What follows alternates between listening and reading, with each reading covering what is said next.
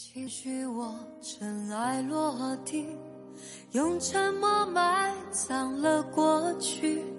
满身风雨，我从海上来，才隐居在这沙漠里。该隐瞒的事总清晰，千言万语只能无语。埋是天时地利的迷信，哦，原来你也在这里。啊，那一个人是不是只存在梦境里？为什么我用尽全身力气，却换来半生回忆？若不是你渴望眼睛，若不是我救赎心情，在千山万水人海相遇，哦，原来你也在这里。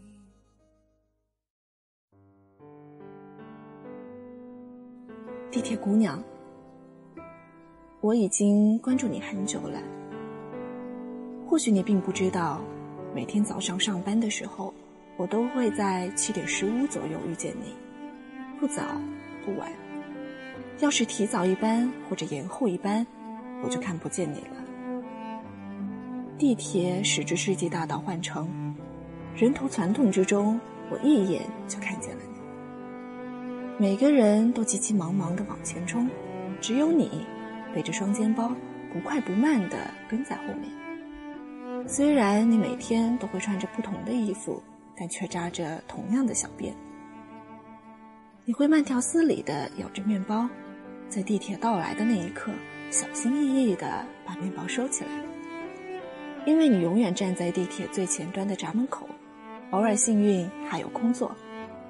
好多次我都站在你的身边，悄悄地瞄你一眼。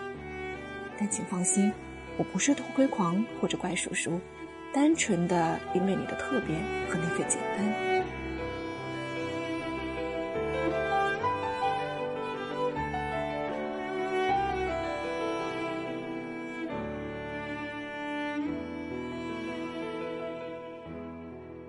你应该教养很好，因为从不见你在地铁上拿出没吃完的面包。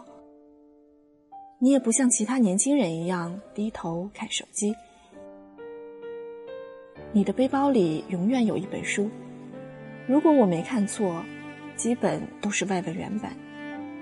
你戴白色耳机，我猜想你听的都是抒情歌曲，不哼唱，不摇摆，单纯的为阅读找到一个隔绝外界的空间。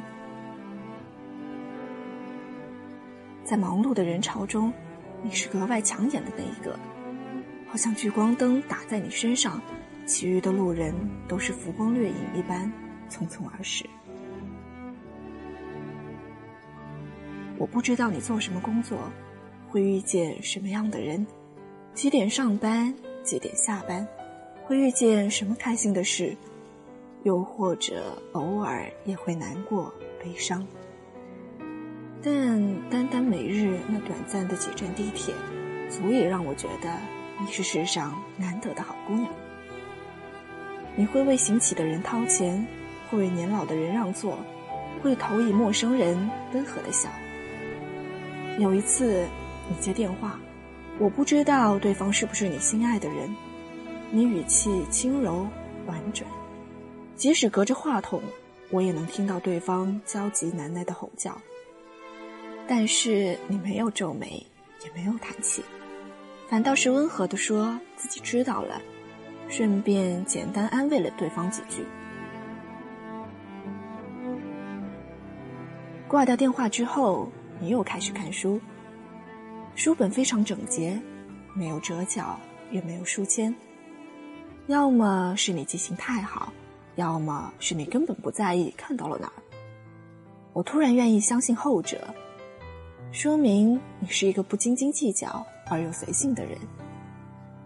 你看书的速度应该很快，因为过几天我就会看见你拿出新的书。你看的书并不是流行快销的读物，甚至有时候会选一些生涩难懂的文本。我又突然想到了，你并不是一个焦急的人，所以也不屑与那些浮躁的碎片阅读为伍。在人人都已拜倒在苹果手机下时，你还用着好几年前流行的翻转式手机。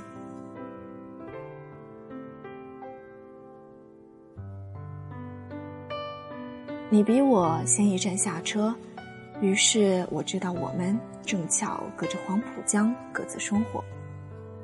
清晨的陆家嘴已经有游客在天桥上拍照，清晨的南京路上也已经有了老人们在晨练。其实好多次我都想上前和你说一句话，哪怕只是一句“你好”也好，但是我始终没有开口。而是记住了你啃面包的模样，和一周七天内所穿的鞋。我在手机上做好了记录，你有三双运动鞋，四双高跟鞋，三双皮凉鞋，还有两双雪地靴。不知不觉，我们已经共乘二号线一年零三个月了。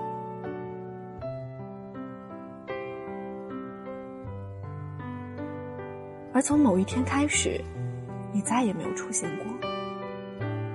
我以为是我起晚了，后来想可能是你起早了吧。但其实，不管我们谁早或者谁晚，错过一班地铁，可能就遇不到了。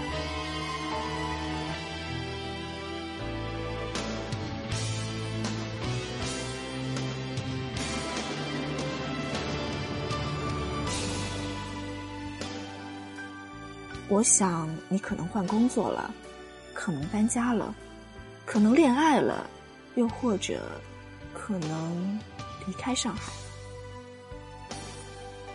在你消失之后，我突然发现，我已经习惯了每天你习惯的那个位置，按部就班的过着好似你存在的生活。然而，陆家嘴站到达的时刻，你不会再缓缓的起身下车。也不会轻言细语的和其他人说结果。那些你看过的书单，我通通记在了手机里。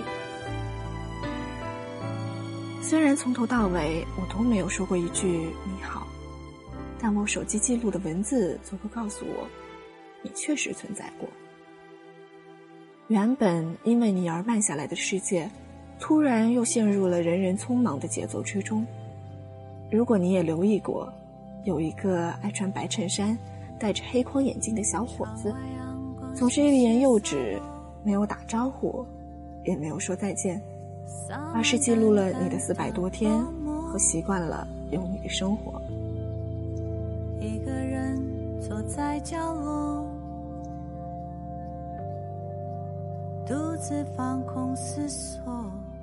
之所以写这封信给你，是希望。不管你在天涯海角，都能够继续保持自己的速度，泰然自若的活在自己的世界里。我说过，你是一个好姑娘，不要流入世俗的喧嚣和急躁，因为你已然有了最大的幸福。竟然躲不过来自你不曾留意过的地铁少年。让我送你花一朵。